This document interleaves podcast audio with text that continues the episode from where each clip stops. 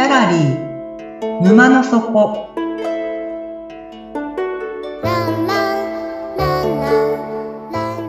これは月に2回だけオープンする不思議なギャラリー沼の底で店主のオセアンと織りなす抽象画の世界のお話。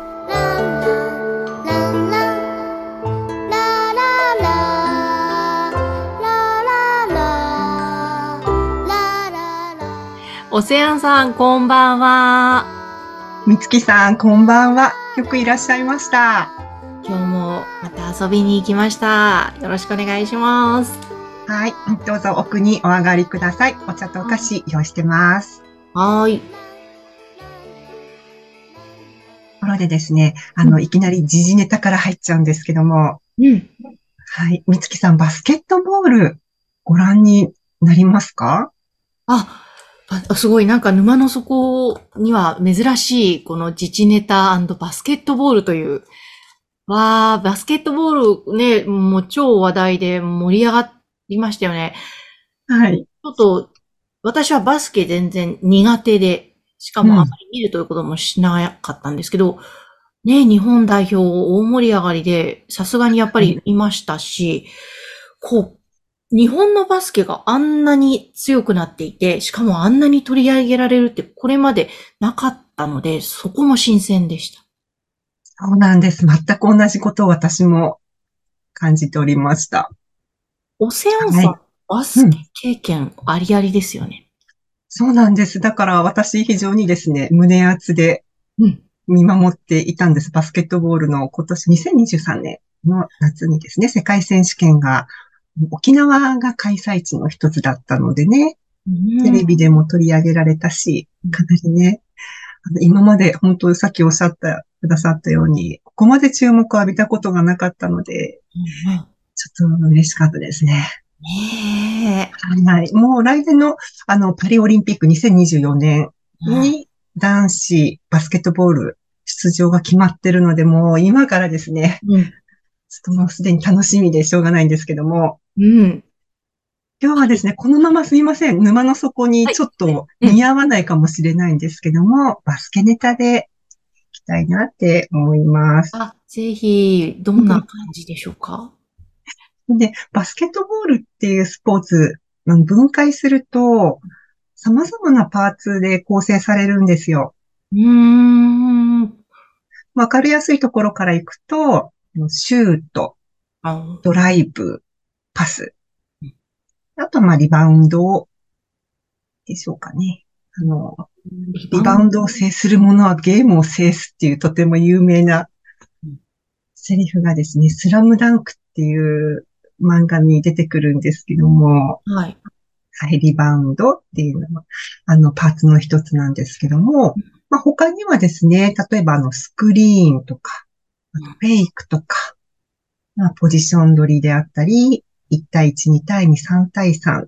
まあ、パーツをですね、上げれば、本当にたくさん出てくるんですね。で、本当に世界中のバスケットボールをする選手たちっていうのは、そのパーツの技をですね、日々磨いているというわけなんです。うん。はい。すいません、私バスケがわからなくて、パスとかわかるんですけど、うん、はい。え、リバウンド？合ってますか？はい、リバウンド。はい。なんかあの、ダイエットのリバウンドしか思い浮かばなくて。バスケのリバウンドはですね、落ちたボールを拾うっていう、シュートを外した時の、あの、まだニュートラルな状態、どちらのものでもないボールをですね、まあ拾うっていうことなんですけども、まあそれが自分たちが攻撃して、シュートが100%入るわけではないですよね。うん、自分たちがシュートをして落としたボールをリバウンドすぐに取れば、もう一回すぐに攻撃ができるので、うんあのゲーム運びで展開を考えたときに非常に大事なんですよ。そうなんですね。なるほど、なるほど。はい。いろいろな、だから、あの、パーツを磨くって非常に大事なんですけども、あの、私ですね、今挙げた以外でですね、あの、他にも大事なパーツがあって、はい。で、そのパーツって全全くといいほど目立たないんですよ、そのパーツ。うーん、なんだろうん、だけどね、地味に重要なんですけども、う。はい。私ですね、一応現役時代というのがあったんですが、ええ。その時代、そのパーツの重要性に残念ながら気がつけませんでした。はい。そうそう、オセアンさんね、バスケ選手だったんですもんね。スケをしてたんですけども、そのですね、まあ私が今、後で振り返って、あ、これ大事だったなっていう、うん。あの、パーツ、それ、バスケに限らずうん、おそらく他のスポーツにも言えることなんじゃないのかなって思うことなんですが、はい。まあ当てずっぽうでいいです。みつきさん、ええ何だと思いますか？ええなもう適当に言ってみてください。パーツですか？パーツ。パーツという言葉も良くないのかな。なんでしょう？あ、なんだろう？チームワーク？そういうことじゃない？これなんかもしかしたら武道の方でこの言葉を言うかもしれないですね。うーん。なんでしょう？鍛錬？ん？そういうことじゃないですね。パーツ？はい。もうちょっともっと具体的なんです。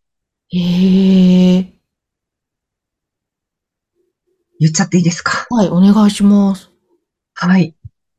構えなんです。あ、構え。はい。ええバスケで構え。はい。そうなんです。バスケットボールにも実は構えっていうのがあって、うん。私が、あの、現役時代に教わった構えはう、んあの、トリプルスレッドっていう構えを、もう体に何度もこう染み込ませるようにトリプルスレッド。そうですね。あの、日本語に訳すと、三つの脅威という言葉になるんですけども、うん。これですね、あの、まずバスケット初心者あるあるなんですけど、ボールを持った時に、うん。ねボールが自分のところに渡ってきた。ね、ボールを両手で持つじゃないですか。はい。うん、こう両手で持って自分の正面に置いとくとうん、相手にバシッて叩かれちゃうんですよ。うん、うん、うん。だから、と、相手に取られないようにボールを守らなきゃいけない。うん。だけど、その守りの姿勢に入っちゃうと、今度はシュートに行かれなくなってしまうんですね。はあ、はい、はい。うん。で、ボールってもらったらまずシュートを考えなきゃいけないんだけども、うんもうその守り一方になってしまうと点が入れられないっていうことでうん、当然です。劣勢になるわけですね。うん。はい。で、えっと、それでさっきのトリプルスレッドっていう構えはですね、どんな構えかというと、ボールを守りつつ、うん。シュート、ドライブ、パス。このですね、三方向、どれを選んでもですね、瞬時に、初動ですぐに行動に移せるっていうですね、そんな便利な構えがあるのかよっていう構えをですねうん、私は教わりまして。へえ、え、それって普通にあの、選手たちもやっている、見ていればわかるんですか？その構え。いや、もしかしそれはですね、地味すぎて非常に目立たないんですよね。おそらくシュートの技は磨く、パスの技は磨く、ハンドリングの技は磨くかもしれないけどうん、構えの技を教えてるところあるのかしらって、ちょっとわからないんですが、地味すぎてですね、うん。むしろ目立たないへえ、施設なんですけどね。うん。うん。で、このトリプルスレッドってあの、表現を変えると、その一つの構え、うん。中にまあ三方向への動きが格納されているというか、修練されていうんる。そんなイメージなんです。へえ、うん。すごい。でね、こんそうなんですよ。意外とね、地味にこれ大事だったなって、うん。大人、もう後になって何十年も経った後に気がついたんですけども、うん。でこの構えですね、あの、習得しておくと、どんないいことがあるかというと、その目の前の相手、うん目の前の事象に集中できるようになるんですよ。うん。で、集中ができるし、あと余裕が出てきて、まあ、柔軟性も生まれてくる。ね。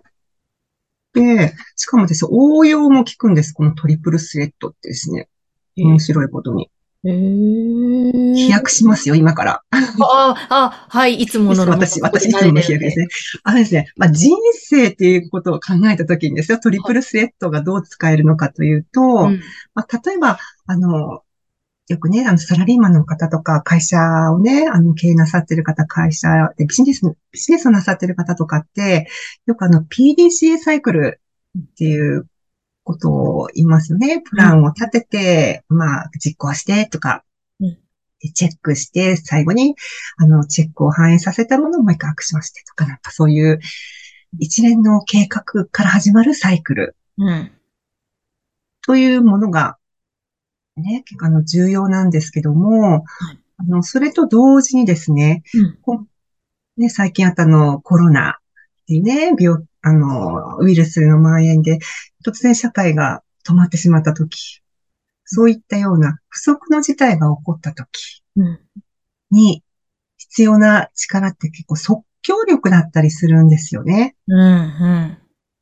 だから、PDCA サイクル、計画性を持つのと同時に、即興力で対処できる能力。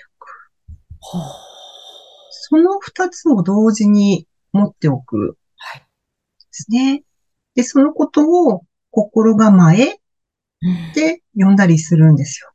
うん。うん。うん。うん。確かに。